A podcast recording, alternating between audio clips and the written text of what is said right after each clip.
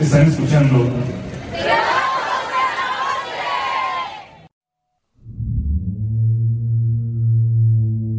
Muy buenas noches comunidad, esperamos que estén disfrutando este octubre de relatos porque apenas, apenas viene lo mejor. Hoy este episodio llega a ustedes desde Saltillo, Coahuila, por aquí pudimos convivir un poco con la comunidad de esta ciudad. Estamos muy contentos, muy emocionados de haber podido saludarles y esperamos que muy pronto se vuelva a repetir y poder escuchar sus historias de viva voz.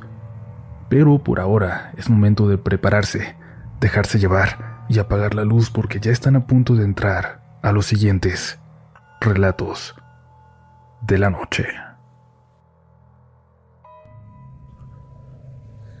Hola Uriel. Antes que nada te agradezco que te des el tiempo de leer mi experiencia. Mi nombre es Andrea Jocelyn y soy de la Ciudad de México. Siempre he tenido la idea de que hay familias que, en su linaje, van transmitiendo ciertos dones, por así llamarlos. Bueno, ese es el caso de mi familia. Actualmente tengo 22 años y recibo terapia psicológica. A lo largo de las sesiones, me he dado cuenta de que tengo muy pocos recuerdos de mi infancia no sé si ustedes lo sepan, pero muchas veces nuestra propia mente bloquea algunas experiencias traumáticas para protegernos del daño que nos podrían causar ciertos recuerdos. En un intento de regresión que tuve en terapia, logré desbloquear un recuerdo que cambió la manera en la que percibía a mi familia y transformó cómo veía el mundo de lo paranormal. Yo tenía alrededor de siete años en ese entonces. Mis abuelos maternos se quedaban cuidándome hasta que mis padres llegaban de trabajar casi al anochecer. Después de la escuela me pasaba toda la tarde jugando yo sola. Desde la cocina, donde normalmente estaba mi abuela, se podía ver a través de una ventana panorámica todo lo que yo estaba haciendo. Ese día me puse a ver caricaturas. Estaba viendo los chicos del barrio, cuando escuché que me estaban hablando. No sé bien cómo describir el sonido, pero era alguien tratando de llamar mi atención. No reconocí su voz no era la de ninguno de mis abuelos. Apagué la televisión para poder escucharlo mejor. Para la tercera vez que escuché este sonido, pude distinguir que venía del pasillo, del que está junto a una escalera de caracol que lleva hasta la azotea. Fui siguiéndolo, dejándome guiar por él. Cuando llegué, vi a un señor, a un señor ahorcado, colgando desde el quinto escalón. Sus pies alcanzaban el piso. En ese momento no entendí que su cuerpo estaba hinchado porque llevaba ya varios días sin vida. Lo peor fue que poco a poco se fue dando vueltas hasta quedar con su rostro frente a mí. Corrí hasta la cocina y me abracé a las piernas de mi abuela. Le conté que había visto un muerto, a un colgado. Ella solo me dijo que rezara y empezamos a decir que si él no se iba, lo mandaríamos a cargar la cruz de Querétaro. Una vez que me tranquilicé, mi abuela me tomó de la mano y fuimos juntas a la escalera para comprobar que no había nadie. Se sentó conmigo para que le explicara bien qué había pasado, qué había visto.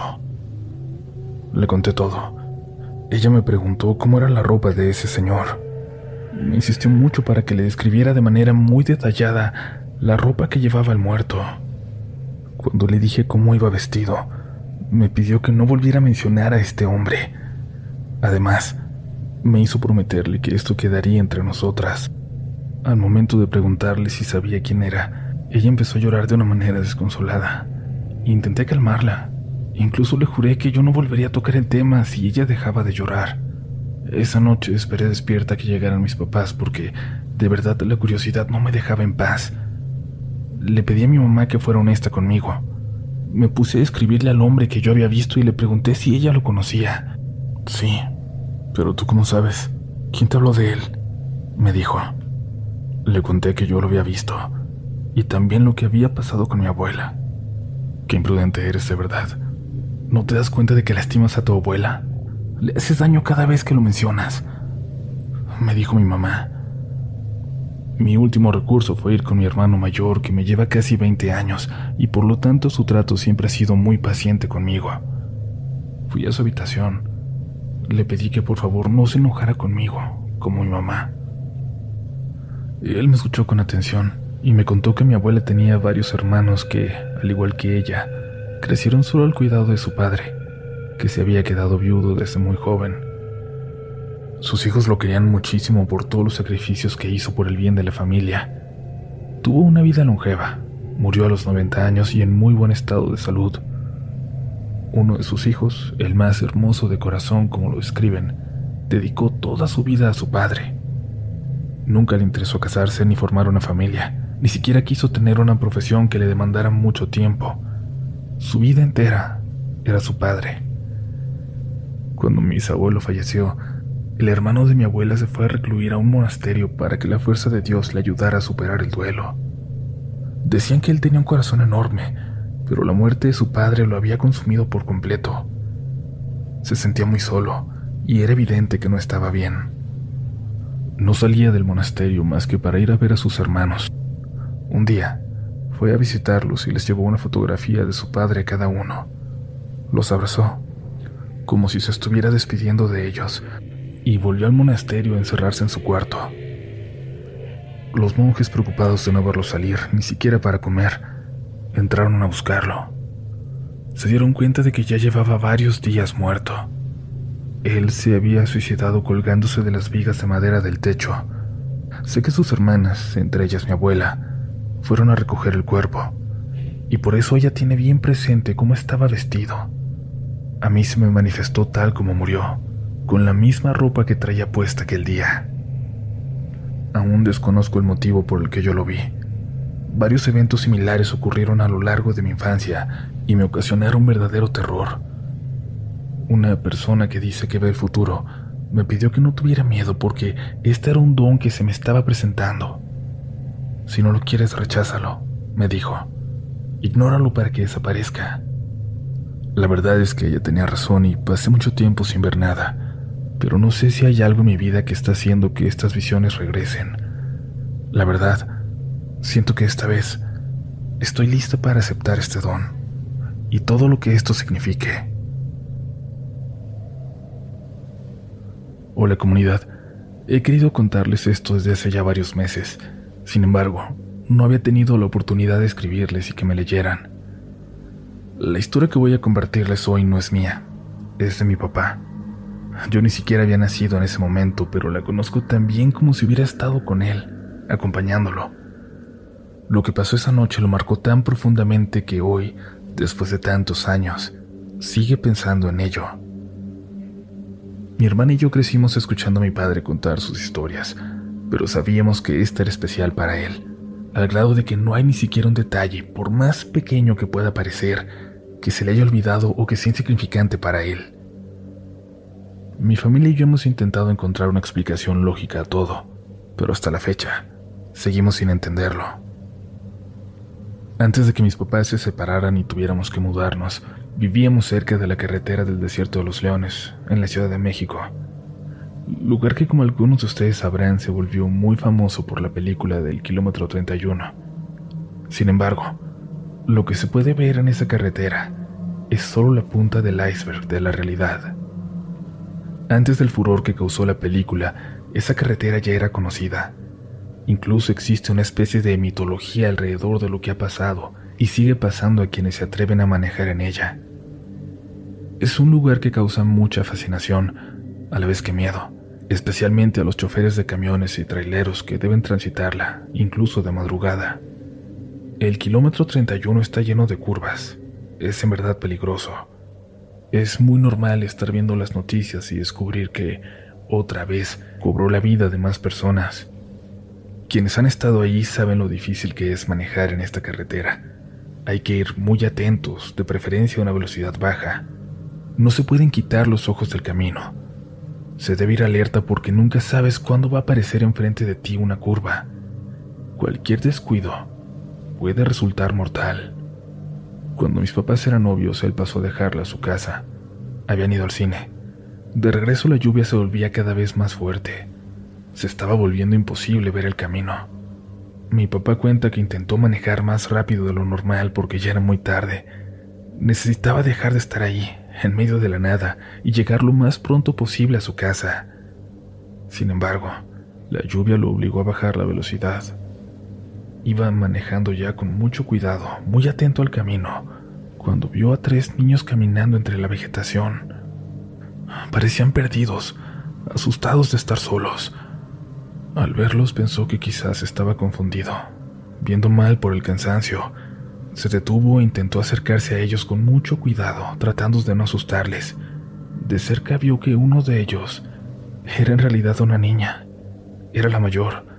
A pesar de estar asustada, iba hasta el frente como si, a una su edad, fuera consciente de los peligros que corrían y estuviera preparada para proteger a sus hermanos. Mi papá decidió preguntarle a ella qué estaba pasando, si estaban bien o si había algo que él pudiera hacer para ayudarles. Mi mamá. Mi mamá se quedó dormida en el camión. Cuando se despertó se bajó sola. Se le olvidó despertarnos a nosotros, le dijo. Mi papá no le respondió nada. La verdad es que no sabía bien qué decirles. Los miró fijamente. Había... había algo doloroso en ellos.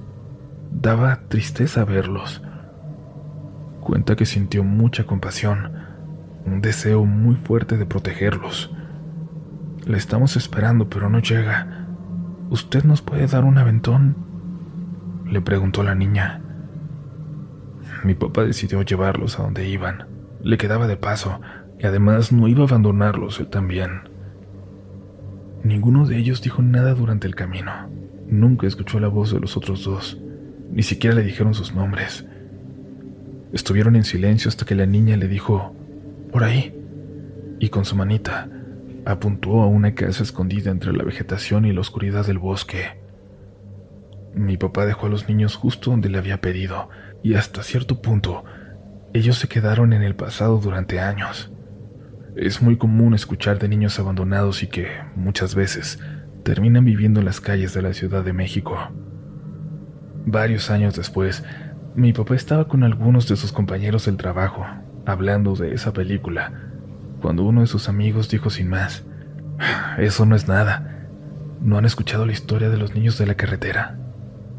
Nadie más pareció tomarle importancia a lo que había dicho y siguieron hablando de lo buena que estaba la película, de lo mucho que les había gustado, que daba mucho miedo. Sin embargo, mi papá no pudo evitar recordar aquella noche. Fue el único en contestarle. Le dijo que no, que no la había escuchado, y le pidió que contara la historia. Son tres niños, muy pequeños. Aparecen cuando está lloviendo y te piden un aventón.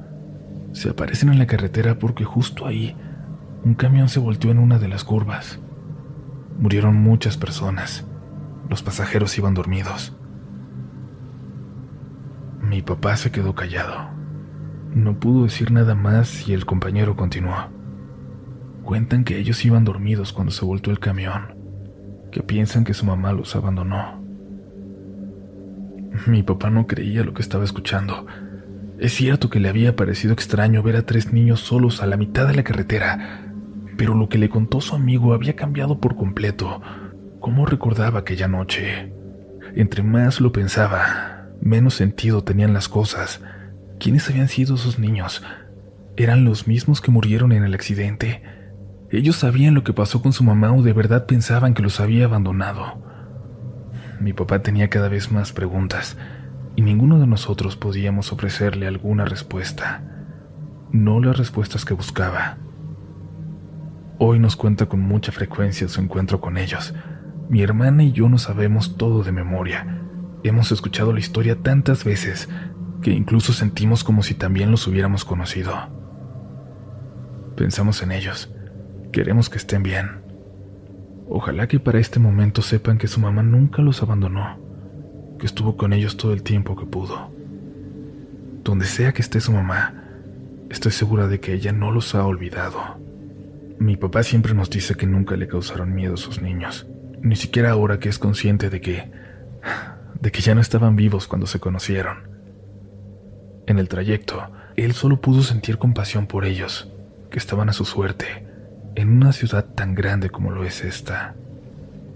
En los años que pasé viviendo cerca del desierto de los leones, conocí muchas historias que me gustaría contarles. Espero que las personas que escuchan este podcast también puedan compartir sus experiencias viajando en el kilómetro 31.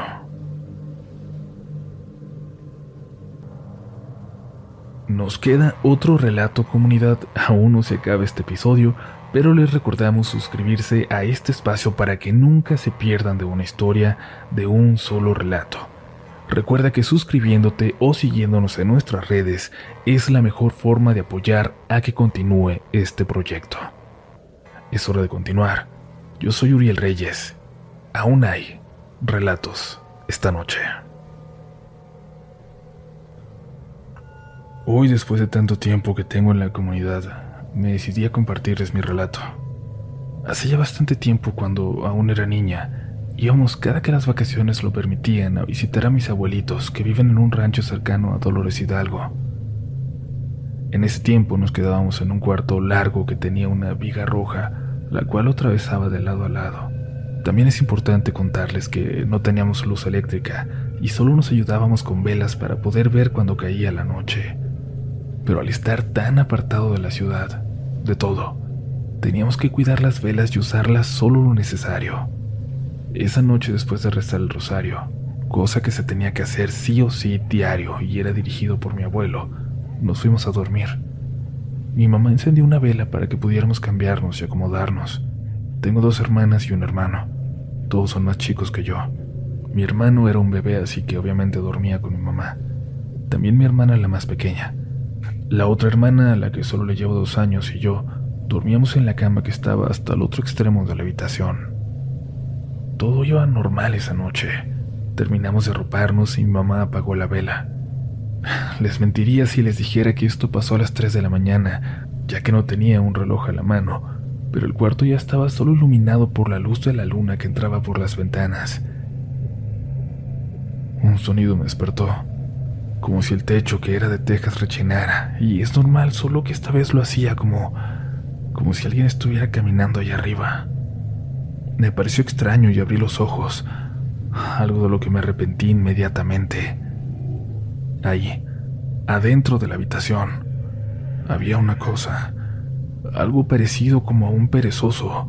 No le veía la cara, pero tenía los brazos largos. Yo estaba cubierto de un pelo rojizo, igual que las carreteras cercanas, como si fuera color barro, rojo.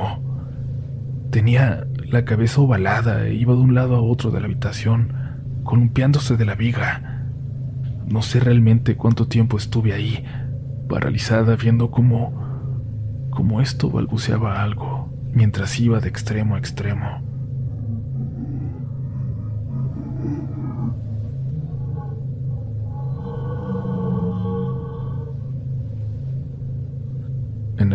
Se quedó colgando justo en medio de la habitación. Volteó la cabeza y pude ver sus ojos, unos enormes ojos amarillos, ojos que hasta este día, hasta este momento me causa escalofríos recordar. Me cuesta incluso escribir esto. Eso no era ningún animal. Me sonrió me sonrió y se dejó caer. Caminó hasta la puerta y la atravesó. Después de unos minutos le pedí llorando, llorando pero susurrando a mi mamá que encendiera la vela, por favor. Pero no me escuchó, no me hizo caso, ni siquiera pude hacer que despertara. Y en algún momento de la noche me quedé dormida. Al día siguiente le conté lo que había pasado. Realmente pensé que mi mamá no iba a creerme, pero ese día fue el último que pasamos ahí. Mi mamá fue a hablar con una tía que vivía también ahí, y después de describirle lo que había visto, mi mamá dijo que tenía varios días sintiendo como algo con unos brazos largos le intentaba quitar a mi hermano por las noches. Comparto esta historia de forma anónima porque prefiero evitar las burlas, si es que las hay. Si les interesa saber más, Déjenme decirles que al tiempo nos enteramos de de qué era aquello y de dónde venía. Buenas noches.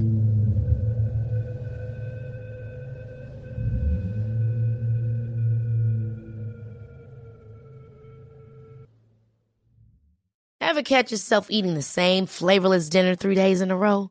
Dreaming of something better? Well, HelloFresh is your guilt-free dream come true, baby. It's me, Kiki Palmer. Let's wake up those taste buds with hot, juicy pecan crusted chicken or garlic butter shrimp scampi.